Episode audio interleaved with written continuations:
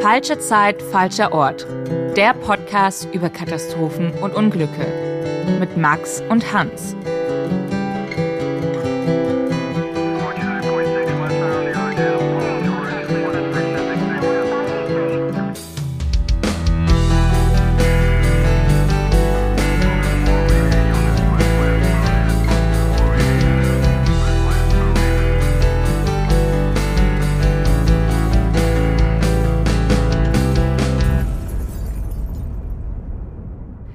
Hallo und herzlich willkommen zu einer weiteren Folge von unserem Podcast. Und Hans, es ist soweit, das ist die letzte Folge ja. in dieser Staffel. Ja. Das ist eine besondere Folge. Ja, schon irgendwie, oder? Ja. Ja, ähm, fühlt sich ein bisschen komisch an, irgendwie, dass es jetzt äh, die letzte Folge ähm, ist. Aber ja, auf jeden Fall, es war eine, es war eine Reise, würde ich sagen. Ja, ich glaube, wir sind noch über uns hinausgewachsen, oder? Während dieses das, Podcasts. Das äh, entlasse ich, überlasse ich unseren Zuhörerinnen und Zuhörern, äh, diese Entscheidung zu treffen. genau. Ihr könnt es übrigens bewerten, so wegen ja. mit dem Soundfall an dieser Stelle. Ja, wir, wir freuen uns natürlich sehr über positive Bewertungen. Ja. Ähm, aber ihr könnt uns auch bei Instagram schreiben, katastrophen.podcast. Ähm, wir freuen uns da wirklich über Feedback und, und Nachrichten und äh, schreibt uns gerne mal. Ja, ähm, du hast die Ehre, dass du äh, den allerletzten Fall ähm, hier präsentieren darfst. Du hast einen Fall recherchiert, eine Katastrophe, die ist ähm, die jüngste Katastrophe, die wir hier, glaube ich, behandeln in all den äh, Fällen, die wir hatten. Meine ich auch, ja. Ja, 2018 ähm, passiert mitten in Europa. Ähm, wir sind in Italien, es ist Sommer in Italien, es ist Urlaubszeit ähm, und plötzlich ähm, ja passiert etwas, ähm, was ich, ähm, also als ich das gelesen und gehört habe, so, ähm, ja, so Hollywood. Also, ja. oder? Also, ähm, es geht um den Brückeneinsturz von Genua.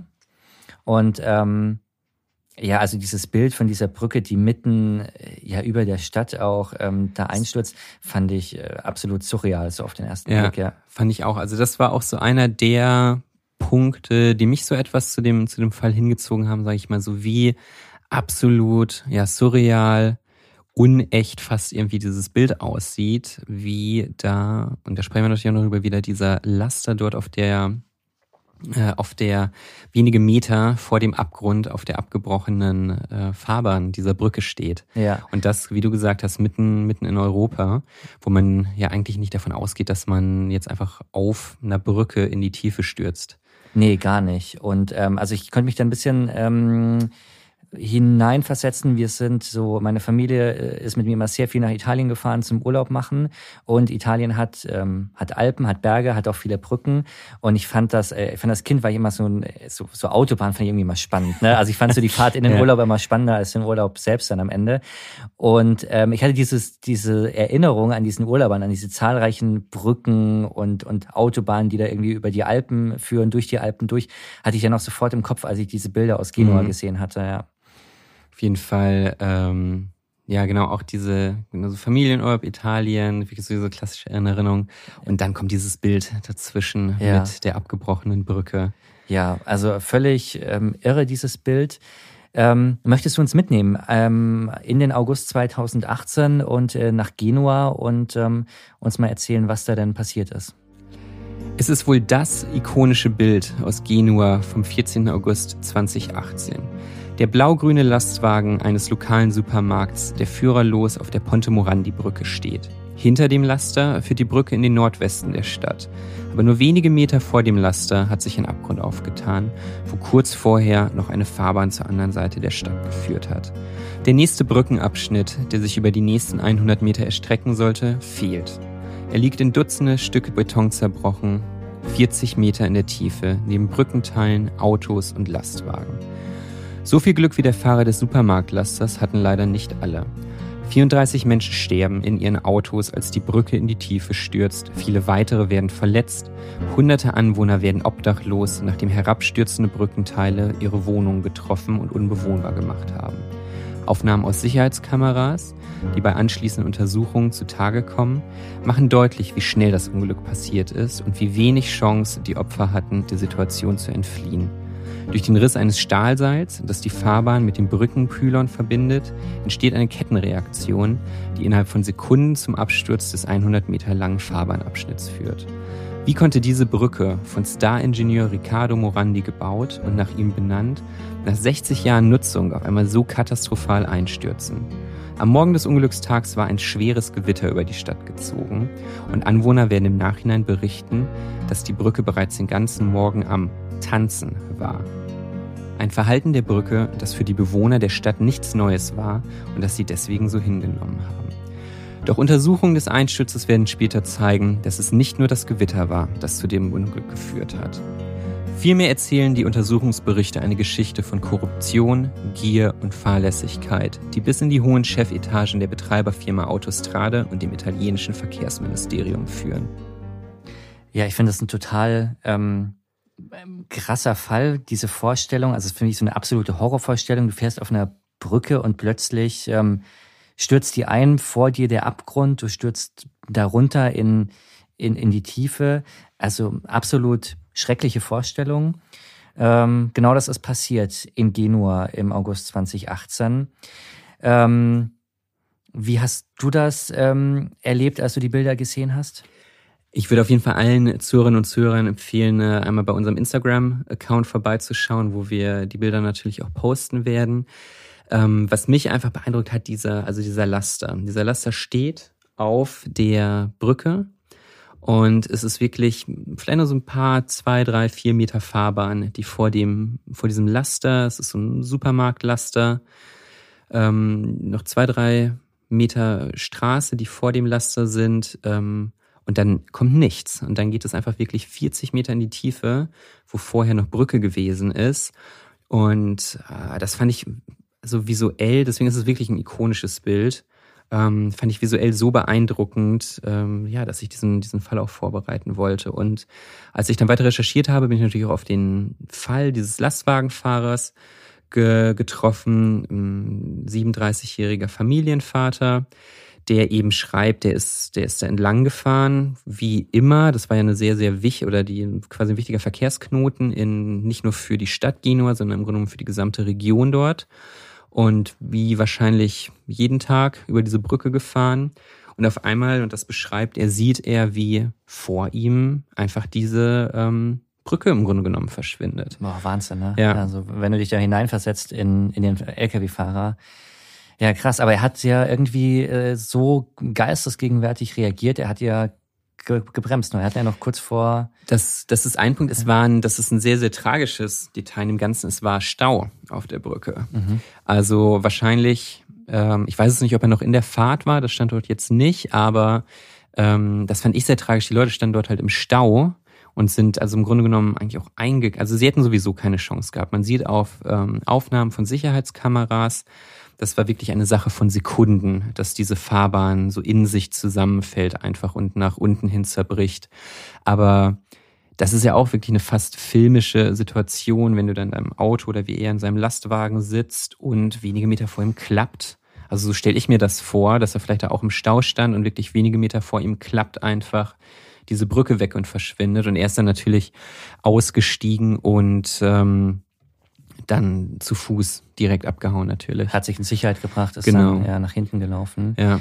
ja, und dazu kam, das Ganze ist ja über dem Stadtgebiet von äh, Genua passiert. Also ähm, die, die, die Brückenteile, die Autos sind ja ja in bewohnte Gebiete gefallen. Ja, ja also das, das war auch ein Punkt, das wusste ich vorher überhaupt nicht, bevor ich den Fall recherchiert habe. Und zwar, ich dachte immer, die Brücke würde einfach über einen Fluss führen. Ja. Tut sie aber nicht. Es ist halt wirklich so eine, man muss sich das ja vorstellen, ähm, so eine Art kleines Tal darunter unter dieser Brücke mit ähm, Wohnhäusern, mit, äh, mit ähm, gewerblich genutzten Immobilien und so weiter da so an den, an den Tal hängen quasi. Und dementsprechend ist es dann auch wirklich so gewesen, dass viele hundert Leute obdachlos geworden sind dabei, weil eben Teile der Brücke auf, ähm, auf ihre Wohnhäuser gestürzt sind und die unbewohnbar gemacht haben. Auch teilweise so schwer, äh, dass eine Einsturzgefahr bestand und die Anwohner überhaupt nicht mehr zurück durften in ihre Wohnungen.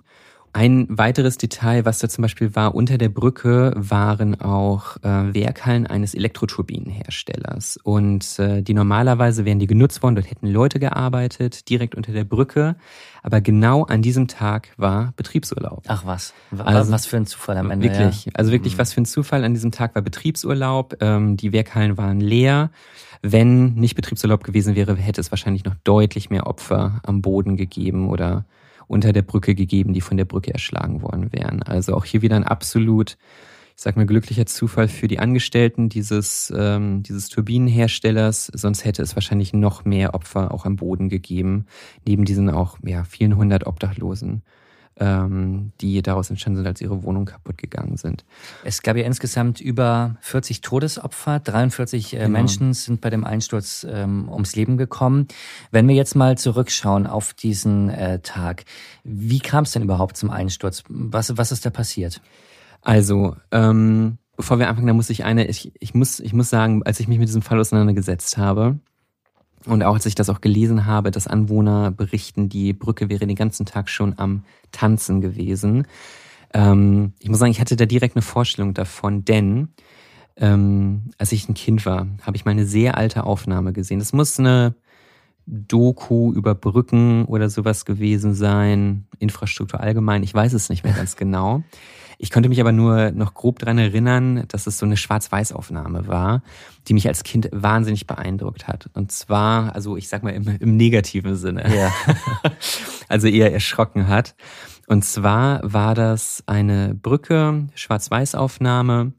Und diese Brücke, eine große Brücke, wie man sie eben kennt, ist wirklich am Tanzen im Sinne, dass sie sich wie Wackelpudding eigentlich so Wellen für, als würde, als würden Wellen durch einen Wackelpudding quasi ziehen.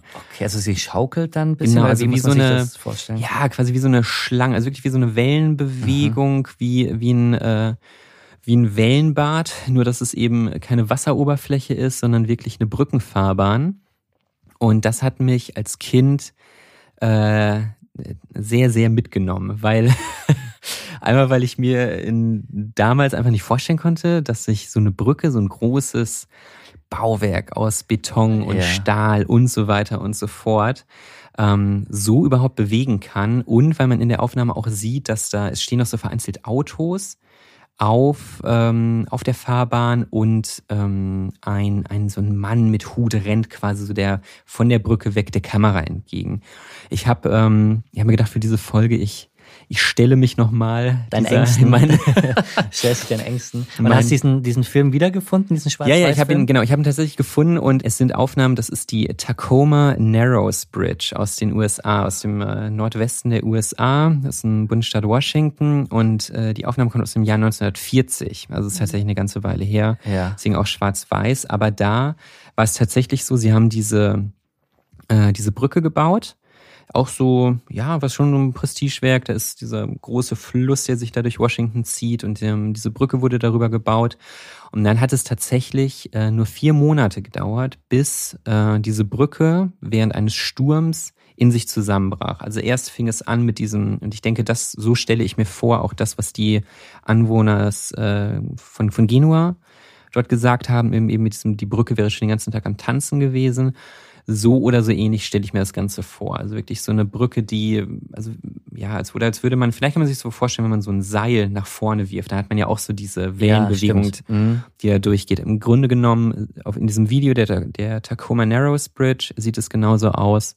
Und so oder so ähnlich stelle ich mir das halt auch vor, wenn ähm, dort hier einer der Augenzeugen sagt, die Brücke in Genua wäre schon den ganzen Tag am Tanzen oder den ganzen Morgen am Tanzen gewesen. Das war aber für die äh, Anwohner in Genua nichts Beunruhigendes oder ähm, ja Außergewöhnliches. Also sie haben das gesehen, aber das ist ähm, für sie normal gewesen. Ne? Ja, also das ist ähm, so, was man da so rausliest, war es, ähm, wussten alle, diese Brücke hat ihre Probleme, ihre Eigenheiten und ähm, musste auch schon mal, also die Brücke ist recht alt. Also die wurde in den 60ern gebaut, Mitte, Ende der 60er, der 1960er Jahre von einem Architekten bzw. Ingenieur, Riccardo Morandi heißt der, der relativ bekannt ist, ein italienischer Ingenieur, der in den 60ern und 70ern im Grunde in der ganzen Welt mhm. Brücken gebaut hat.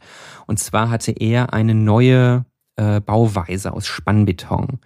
Das äh, hat ihm ermöglicht, ähm, sehr große Brücken günstiger und ich denke auch schneller zu bauen als, als mit anderen Bauweisen. Und dadurch hat er eben im Grunde genommen überall auf der Welt stehen diese Morandi-Brücken, die auch nicht alle ohne Probleme sind. Also es gab äh, teilweise welche, die kaputt gegangen sind, die Schäden hatten oder die auch nicht mehr genutzt werden.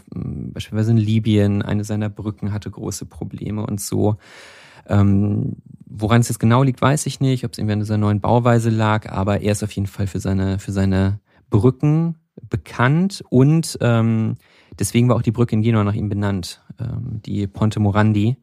Also sie war wirklich nach, nach ihm benannt. Also Mitte, Ende der 60er gebaut. In den 80ern musste diese Brücke auch schon mal über einen längeren Zeitraum gehoben und ab, also an unterschiedliche Segmente der Brücke mussten gehoben und abgesenkt werden, um sie horizontal zu halten, damit die nicht quasi da schief hängt. Ah, okay. Sondern er musste quasi wirklich teilweise gehoben werden, teilweise wieder abgesenkt werden, ja. um halt wieder eine horizontale Fläche herzustellen. Das war in den 80ern. Das heißt, ähm, die es, es war so ein bisschen, es war schon vorher so ein kleines Problemkind. Diese aber, ja, aber die, die äh, Einwohner von Genua, die ähm, haben damit gelebt. Also das, äh, man hat das so akzeptiert, man kannte ja. so ähm, die Brücke da, aber ähm, ja, es hat sich da keiner groß Gedanken gemacht. Oder so interpretiere genau. ich jetzt das. Ja, genau. Also so habe ich es auch, so bei allem, was ich gelesen habe an Augenzeugenberichten, Untersuchungen und so weiter, dass das so sag mal so stoisch hingenommen wurde, ja. äh, dass das so ist. Und ich kann mir vorstellen, wenn man dort wohnt, wenn man die halt irgendwie nimmt, man gewöhnt sich dran. Vielleicht ist es auch gar nicht so schlimm, wenn man eh nur einmal am Tag drüber fährt oder zweimal am Tag, wo ja. es, wo man es nur ab und zu mal merkt. Ähm, das ist so, wie ich mir, wie ich mir das vorstelle. Und das ging ja über Jahrzehnte. Du hast gesagt, die Brücke wurde in den 60ern gebaut. Also ähm, die steht jetzt schon ähm, einige Jahrzehnte bis zum August 2018. Genau. Was war an diesem Tag anders als sonst oder wie ähm, ist es zu diesem Einsturz gekommen? Also erstmal, das Wetter war sehr schlecht an dem Tag. Also am Morgen des Unglückstages äh, war das Wetter schlecht. Es gab heftigen Regen, es gab kräftigen Wind. Ähm, ich denke mal auch einer der Gründe, und das ist ja auch vormittags passiert. Um 11.36 Uhr ist die Brücke eingestürzt. Und ähm, dadurch diesen starken Wind, uns ist auch dieses Tanzen hervorgerufen worden. Und das hat so, denke ich mal, den letzten, das war so der letzte Schub, um, um das Problem oder um die, die Brücke dann letztendlich zum Einstürzen zu bringen. Die ähm, offizielle oder der offizielle Grund, was die Untersuchungskommission, die sich mit dem Fall befasst hat, später sagen wird, ist, ähm, der Grund für den Ansturz waren Verfallserscheinungen. Also im das Grunde heißt, genommen, Material ist ermüdet worden. Genau, Material ist ermüdet worden. Die ähm, ein späteres Gutachten konkretisiert das dann nochmal mehr und die sagen, dass es sehr konkret Stahlseile waren. Also diese Ponte äh, Morandi-Brücke, das war eine sogenannte Pylonbrücke. Das heißt Pylonbrücke? Pylonbrücke ist ähm, mit, mit hängenden Seilen, an denen die Fahrbahn befestigt ist. Also das sind diese Brücken, für die jetzt gerade zuhören, kann man sich vorstellen, ähm, ja, vielleicht so ein bisschen so in Richtung Golden Gate Bridge oder so. Also ja. im Grunde genommen, wir haben, wir haben mehrere Pfeiler über den Verlauf der Brücke verteilt und von den Pfeilern sind nach unten auf die Fahrbahn ähm, Stahlseile gespannt, die die Fahrbahn halten. Ja. Ähm, und hier war es auch so, ähm, Stahlseile, die die Pylone mit oder diese, im Grunde diese Stelzen mit dem mit der Fahrbahn verbunden haben und die waren äh, durchgerostet zum großen Teil. Also diese, diese Seile waren durchgerostet. Genau, das wird, mhm. das wird dieser Untersuchungsbericht später zeigen. Die waren ähm, im Durchschnitt zu 50 Prozent durchgerostet. Boah, das also war schon heftig, oder? Ja, also ich denke, das ist auch schon so ein erstes Indiz. Das sind nicht hier einfach nur so Verfall, also irgendwie allgemeine Abnutzungserscheinungen oder sowas, sondern eher ein starkes Indiz. Hier wurde lange nicht wirklich äh, diese Brücke instand gehalten. Also schlechte Wartung am Ende dann auch. Genau. Ja, also und, zumindest bedingt, ja. Ja, also genau, es ist einfach eine schlechte Wartung. Ansonsten, also das damit so ein Stahlseil ähm, bis 50 Prozent durchaus, aber ich denke, da muss man sich schon eine ganze Weile nicht drum kümmern. Ja. Und genau so, das etwas später ist nochmal ein neues Video in der Sicherheitskamera rausgekommen und dort sieht man dann auch, was passiert. Also es ist wirklich so, Äh, an dem einen, an dem Pylon am nächsten, da wo es eingestürzt ist, ähm, rissen erst so die südlichen Tragseile. Auf der Südseite dieses äh, Pylons Danach sind dann die Träger der Fahrbahn direkt neben dem Pylon eingestürzt. Dann ging es sozusagen auf der Nordseite des Pylons weiter. Die nördlichen Tragseile reißen und dann stürzt dieser komplette Pylon, also dieses hohe, ähm, hohe Brückenstück von dem die Stahlseile heruntergehen auf die Fahrbahn, stürzt dann selbst auch komplett ein. Es sieht wirklich auf dem Video etwa so aus, als würde es so zusammenklappen. Also wie wenn auf einmal natürlich dann diese Seile weg sind und das Ganze nicht mehr nach oben ähm, oben nach oben gehalten wird. Und man sieht halt auch wirklich auf dem Video, es ist eine Sache von ganz, ganz, ganz wenigen Sekunden. Also ich glaube, da hatte niemand eine Chance, noch wegzufahren oder irgendwie zu merken, dass es passiert. Ich denke, da waren Leute wirklich Chancen, ähm, chancenlos dann noch irgendwie wegzukommen. Ja, also kann ich mir vorstellen, das ist ja, ähm, ja, das passiert ja so schnell, da hast du ja keine Chance, irgendwas noch zu machen. Also ob jetzt, vor allem du bist ja im Auto drin, du müsstest ja dann auch erstmal aus dem Auto raus, äh, nach hinten laufen und bis du überhaupt er erfasst hast, was hier gerade passiert. Also ähm, ich glaube, da ja. hast du da, in der Situation bist du da ziemlich ausgeliefert. Ja. Da gibt's auch eine Geschichte, die ähm, die fand ich sehr spannend. Das war hier, da geht's um äh, Davide Capello heißt der. Ich hoffe, das spreche ich richtig aus. Der war in seinem Auto. Er ist auch in die Tiefe gefallen und ist im Grunde, er beschreibt das irgendwie als einen Ritt auf einem der Betonstücke, die darunter gekracht sind. Er hat tatsächlich überlebt. Also Ach, krass. Also er ist mit, auf, mit seinem Auto auf diesem ähm, Betonstück mit runter. Genau. Also wäre das so eine, ja, so eine so eine kleine Eisscholle, stelle ich mir jetzt davor, so ein genau, bisschen, ja. auf, auf der der drauf war und ist zusammen damit in die in die Tiefe gefallen. Genau. Also er beschreibt das eben. Er saß einfach in seinem Auto und auf einmal ähm, bricht alles um ihn herum zusammen und er rutscht, äh, reitet mit in seinem Auto auf diesem Betonstück nach unten in die Tiefe überlebt es, ähm, auch wow. mehr oder weniger unverletzt, die ganze Zeit auch bei, also er ist jetzt nicht Aha. ohnmächtig geworden, die ganze Zeit bei Bewusstsein gewesen, hat dann wohl auch sogar noch ähm, ja, Angehörige angerufen aus dem, aus dem Auto noch heraus, dass es ihm gut geht. Ach krass. Aber also der hatte aber wirklich einen Schutzengel ja. an, an dem Tag. Das auf, ist ja äh, krass. Ja. ja, auf jeden Fall. Da muss es auch eine surreale Erfahrung sein, oder? Da irgendwie, du sitzt in dem Auto und das kann ja auch nur eine Sache von Sekunden gewesen ja, sein und auf einmal bist du am, bist du am Boden, also 40, 40 Meter in der Boah. Tiefe, sitzt immer noch in deinem Auto, ja. um dich herum Trümmer. Ich glaube nicht, dass man da im ersten Moment versteht, nee. was da überhaupt passiert ja, Wahrscheinlich, wenn du dann unten bist und, und dann nach oben guckst und, und siehst, ähm, realisierst du wahrscheinlich erstmal, was da gerade mit dir passiert ist. Ja. Ja, heftig. Ja. Ja, ähm, 43 Menschen sind bei dem Unglück ähm, gestorben und ähm, ja, zahlreiche verletzt, obdachlos geworden.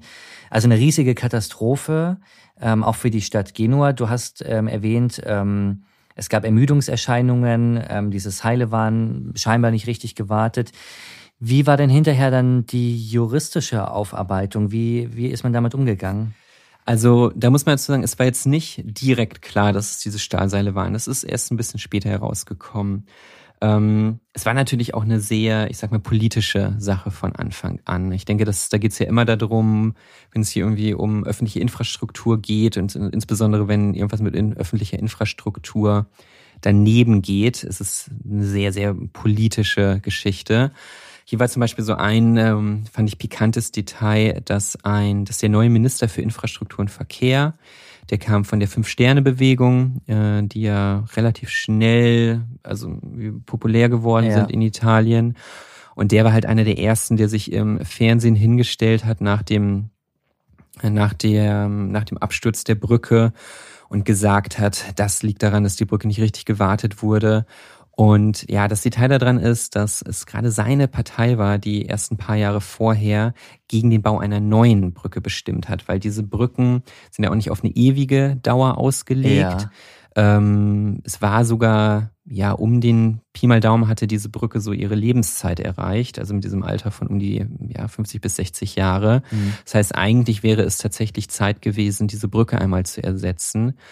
Und ähm, das genau, und er hat sich dahingestellt gesagt, hier, das hätte, ja, politisch auf jeden Fall eine brisante Sache. Genau, ja. definitiv. Mhm. Und so die öffentliche Meinung hatte insbesondere in den ersten Tagen, in den ersten Wochen nach diesem Unglück, hatte sich auf den Betreiber, das ist ein privater Betreiber der Autobahn in Italien, Autostrade per Italia, ähm, die ist sehr, sind sehr, sehr schnell von, von der Regierung als auch von der öffentlichen Meinung als die Verantwortlichen ausgemacht wurden.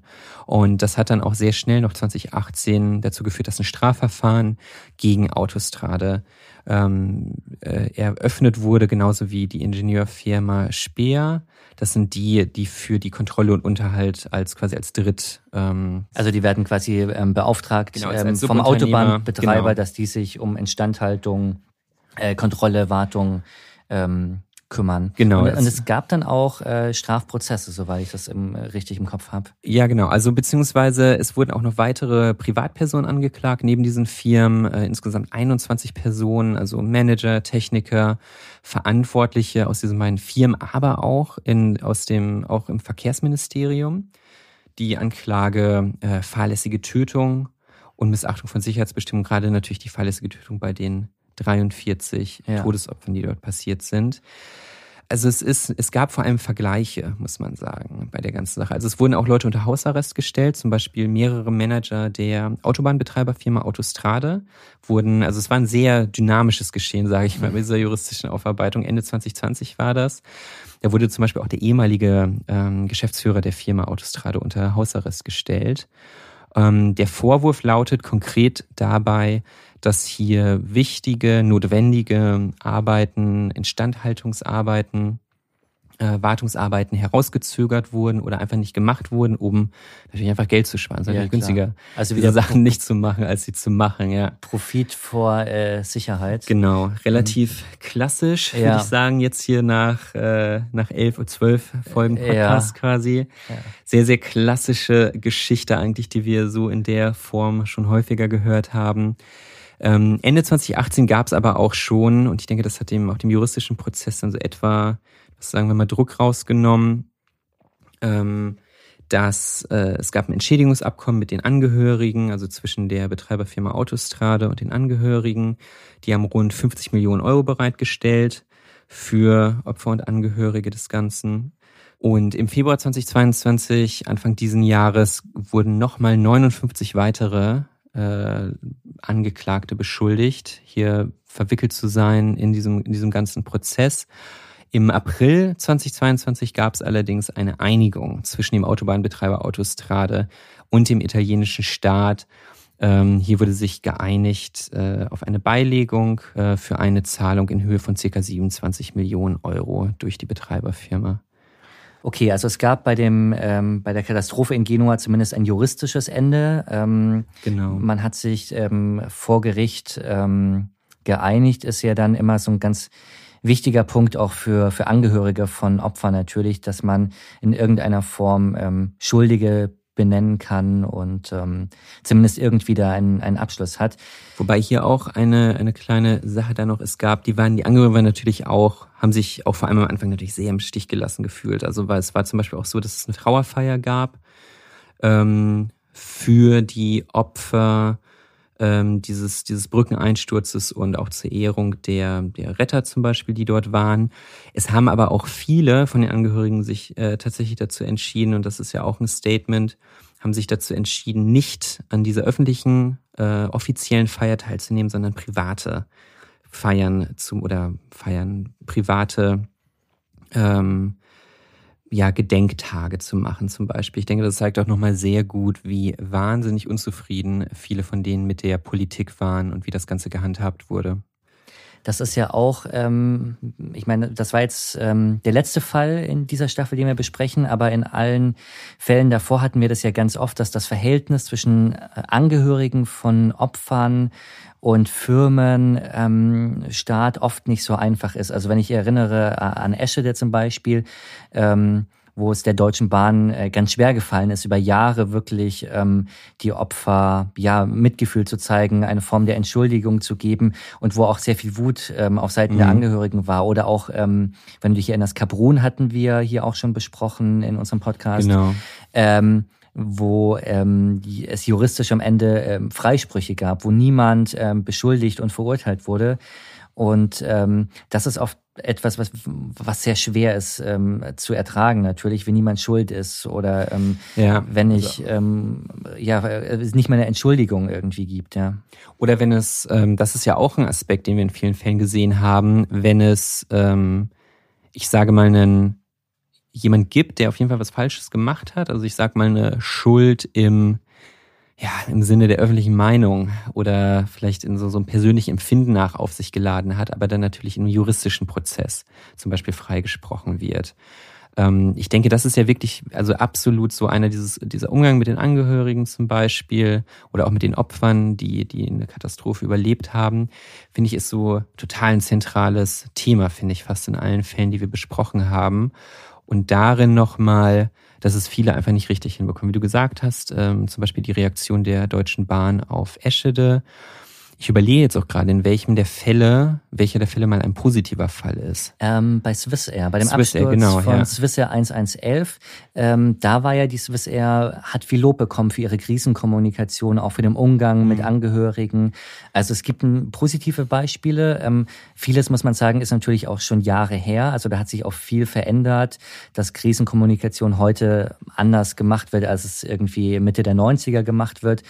Also da hat sich natürlich auch viel getan und viel ähm, geändert, wobei wir natürlich jetzt bei Genua hier in diesem aktuellen Fall sehen, 2018, äh, nicht lange her, dass ähm, auch hier die juristische Aufarbeitung, die, die Kommunikation zu Angehörigen nicht so lief, ähm, wie es äh, ja dem der, der Situation angemessen war, ja.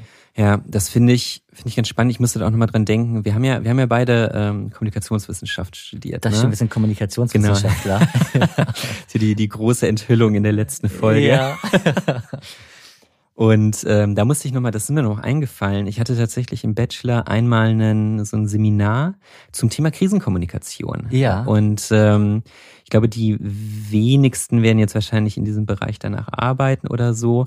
Aber es war total spannend. Es war so, ich weiß es noch, das war so ein, ein sehr praktisches Projekt quasi, wo wir so einen Fall bekommen haben. Hier, ihr seid arbeitet in der Kommunikationsabteilung eines Unternehmens, wo ein schwerer Brand, irgendwie Chemiehersteller, der ist ein Brand ausgebrochen, es gibt Verletzte. Äh, wie geht ihr damit um?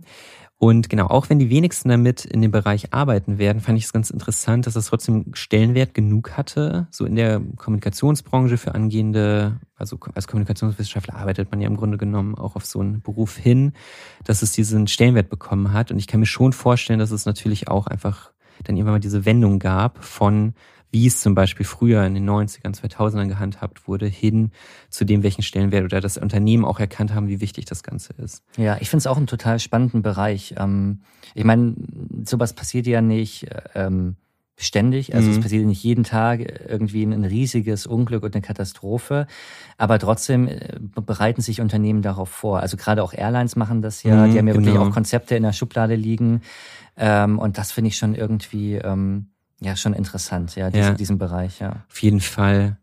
Was von den letzten, von den letzten oder von den zwölf Fällen, die wir besprochen haben, wo würdest du sagen, das ist der, den du ja am faszinierendsten fandest, der ja, boah, fällt mir ganz schwer, aus, aus äh, diesen zwölf Fällen da einen festzumachen. Was, wir hatten wirklich gute Fälle, mhm. spannende, interessante Sachen dabei. Ähm, für mich ist tatsächlich Fall eins der Untergang der Estonia, so ein Fall, der ähm, mich ähm, ja total fasziniert und ähm, wir ihn ja auch bewusst als ersten Fall auch ausgewählt haben, weil er so ein bisschen ähm, den Keim zu diesem Podcast äh, gelegt hat ähm, ist für mich, würde ich immer noch sagen, nach wie vor der Fall, der auch einfach ähm, am meisten äh, hat zum, zum drüber spekulieren, mhm. zum Diskutieren, zum äh, Nachlesen. Ja, das, das wäre so bei mir. Was ist deiner, dein Fall? Ich finde es, also Estonia auch auf jeden Fall ganz weit oben. Ich finde, ähm, wen ich, welchen Fall ich ähnlich faszinierend finde wie die Estonia, ist definitiv natürlich auch Malaysia Airlines 370. Ja. Einfach weil die ich sag mal, in diesem Sinne, wie mysteriös es ist, wie unaufgeklärt noch viele Fragen sind, sind die sicher relativ ähnlich so. Also sich weiß man, oder gut, bei der Estonia noch mehr als bei Malaysia Airlines, was passiert ist, aber es sind so viele offene Fragen ja. einfach noch. Das finde ich sehr, sehr faszinierend an diesen Fällen. Und ansonsten muss ich sagen, dass es wahrscheinlich Helios 522 ist. Der, ja, den haben wir ziemlich am Anfang Genau, den hatten ja. wir sehr am Anfang. Der Geisterflug von Zypern nach Athen. Ja, ja. Einfach weil, ähm, weil ich ihn absolut surreal finde. Weil ich da mir immer vorstelle, wie ähm, nochmal zur Erinnerung oder für alle, die die Folge nicht gehört haben, ein Flugzeug verliert Sauerstoff ähm, und alle Crew als auch Passagiere werden ohnmächtig, bis auf ein äh, Mitglied des Bordpersonals, der dann am Ende es leider nicht mehr schafft, den Flieger zu retten. Und diese, diese, diese Forschung, dieses Bild, dass da dieser einzelne letzte Mensch durch diesen noch fliegenden Airliner läuft und um ihn herum sind alle ohnmächtig. Ähm, ich glaube, so dieses absolut surreale Bild macht den Fall für mich so zu einem meiner Favoriten, wenn man das so sagen kann. Ja. Auf jeden, es ist auf jeden Fall auch hängen geblieben. Das war auch der Fall, wo ich ähm, so am wenigsten äh, Vorkenntnisse hatte. Ähm, war für mich auch ähm, ja sehr interessant und eine sehr, wie du sagst, eine sehr ja, krasse Vorstellung. Ja, und an, ansonsten ist es wirklich, ähm, was ich spannend fand, einfach die, so, mh, hm, wie sagt man das, wie, wie ähnlich sich viele Fälle sind. Jetzt nicht in dem, mhm. weil, also es sind natürlich alle Fälle sind völlig unterschiedlich in dem, was passiert sind. Aber es gibt trotzdem äh, Sachen, die diese Fälle verbinden, finde ich in der Hinsicht, dass es war so gut wie nie ein einzelner Fehler, Stimmt, ein einzelnes ja. Problem.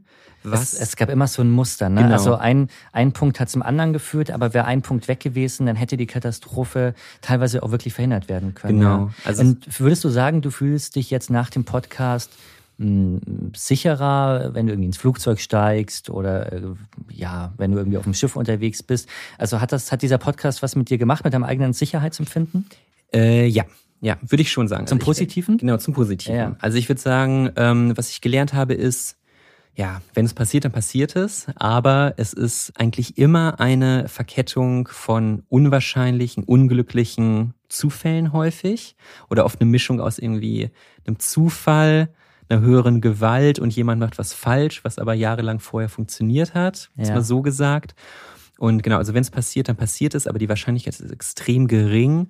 Und ich denke, was ich gelernt habe, ist, nichts passiert einfach so. Es ist nicht einfach nur so ein Mini-Fehler in der Regel, mhm. der, ähm, der diese große Katastrophe auslöst. Und ich denke gerade beim, zum Beispiel bei den äh, Flugzeugen, da war es ja immer so, und ich denke, das finde ich finde ich wirklich sehr, sehr beeindruckend für so eine komplette Branche.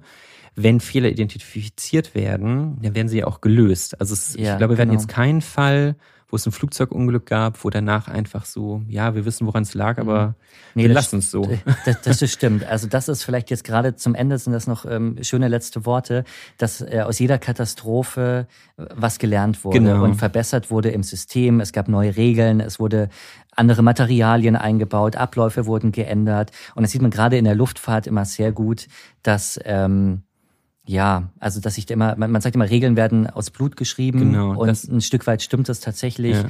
Ähm, und dass es ähm, schon auch immer sicherer geworden ist. Und ja. ich glaube, das sind ganz beruhigende Worte, nachdem wir uns jetzt zwölf Folgen lang mit Katastrophen und Unglücken und, und ganz vielen schlimmen, grausamen Dingen äh, beschäftigt haben, ist das, glaube ich, so gegen Ende noch eine ganz positive Nachricht ja, auch. Definitiv würde ich dir hundertprozentig ja. zustimmen.